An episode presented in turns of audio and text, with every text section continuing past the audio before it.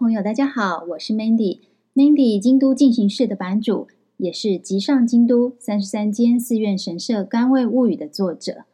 那最近几个月，我也开始录 Podcast。另外呢，这个月十一月也开始尝试录制影片。总之呢，就是希望把京都的美好，还有呢我自己的观察以及情感。借由文字或者照片，或者像用说故事的方式一样录音，或者是带着大家一起身临其境般的呃，用录影影像的方式，哎，来做分享。希望大家可以偶尔换一个不同的角度来欣赏这座千年古都，因为京都的美还有它的文化，真的。有好多的面向，可以很表面的，就是观光客嗯看到的，那也可以很深层、很广的，哎，去探讨它的历史文化啊，还有由来啊等等啊。不要讲到文化，大家就皱眉嘛。因为饮食文化也是文化啊，而且这点非常重要呢。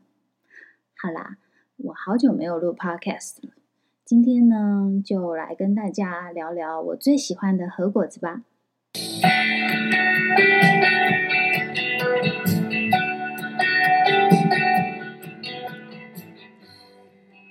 我是移居京都之后，以神农尝百草的精神自学和菓子的一切，也曾经在和菓子老店修业修行。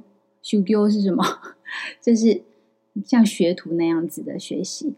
但其实。我是去上班啦，哈。那我这个不是科班出身的人，真的有幸进入到和果子老店工作，到现在我都还心存感恩。那我的学习之道呢，就是不停的造访和果子老店，不停的买，不停的吃，一直吃，一直吃。对呀，亲自体验这件事情实在是太重要了。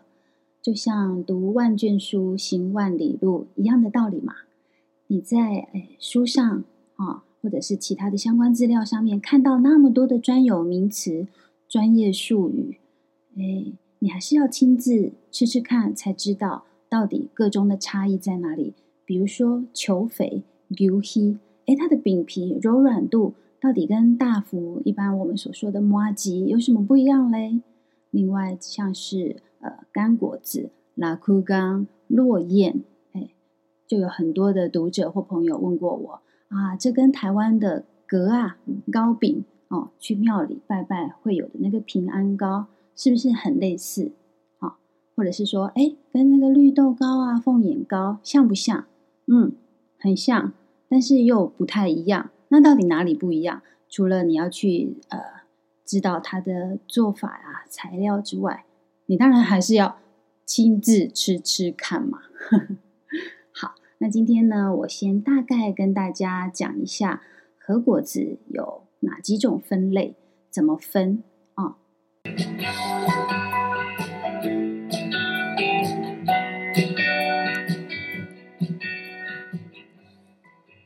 和果子瓦嘎西是指日本传统的点心，为了与从西方传进的洋果子做对应。所以加上了和大和民族哇这个字，最基本的分类法就是以材料、含水量的多寡，还有做法来分。总共有三大类，包括生果子、半生果子和干果子。生果子的含水量通常在百分之三十以上，半生果子就十到三十，那干果子通常在十以下。接下来呢，我们就先来聊聊生果子。生菓子，生果子的生有生鲜的意思，通常保存期限都是当天或者是只有两三天。那生果子又可以分为以下几类，像是第一，，mochi 饼类，饼这里的饼就是麻吉麻薯类，好，跟饼干是完全不一样的哦。再来还有木西。蒸啊，蒸，比如说馒头、馒头，那你把它想成是豆沙包，就比较好理解了。再来还有 yakimono，yaki 日文的汉字烧，这个意思是烤啊，或者是煎，像是铜锣烧啊，卡斯特拉、卡斯提拉，哎，就是我们一般常说的长崎蛋糕这一类，就算是生果子里面的烧物。再来就是最常见的 nerikiri 炼物，或者说炼切。包括 konashi，还有刚才在在节目一开始我提到的 guhi、球肥、雪平等等。那这个是用山芋、糯米粉、砂糖和白豆沙做成，像在搅拌面团那样子哦，所以比较有粘度。那多半还会再加上一些食用色素来调和，比如说秋天就会做成很逼真的。柿子啊，苹果的外形那样子的生果子，炼切呢是可以展现和果子职人的手法的一个制作方法。那用来传达日本四季流转的意象，这也是日本茶道的主要的果子。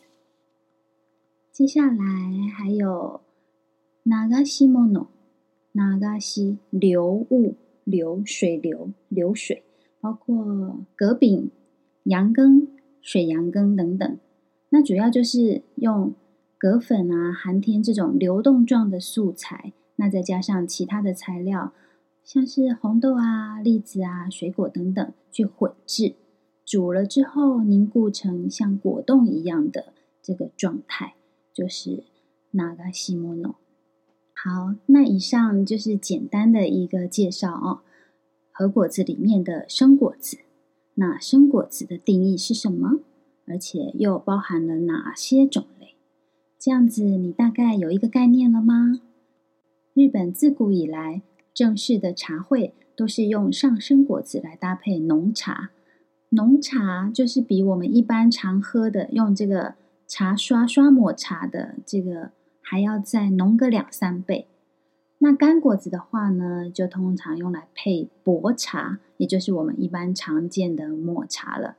浓茶或薄茶不碎哈，薄就是口感比较淡，都是抹茶。好，那再回到和果子上面，其实和果子是用来配抹茶用的嘛。抹茶比较苦，那和果子的甜就可以来中和平衡。这也是为什么很多台湾的朋友都一开始会嫌弃嫌弃哦，就觉得和果子好甜哦。那是因为你就只有吃果子嘛。哎，以后啊，记得你如果买了一个和果子，记得要搭配茶，哦，煎茶也可以啦。就像你吃蛋糕的时候也会配红茶或者咖啡嘛，是一样的道理。好，那今天呢，就跟大家简单分享了。关于生果子的定义，对我来说，一个不到掌心大小的核果子，就是一个可以吃的艺术品。今天就跟你分享到这边，希望你会喜欢。我是 Mandy，我们下次空中再见啦。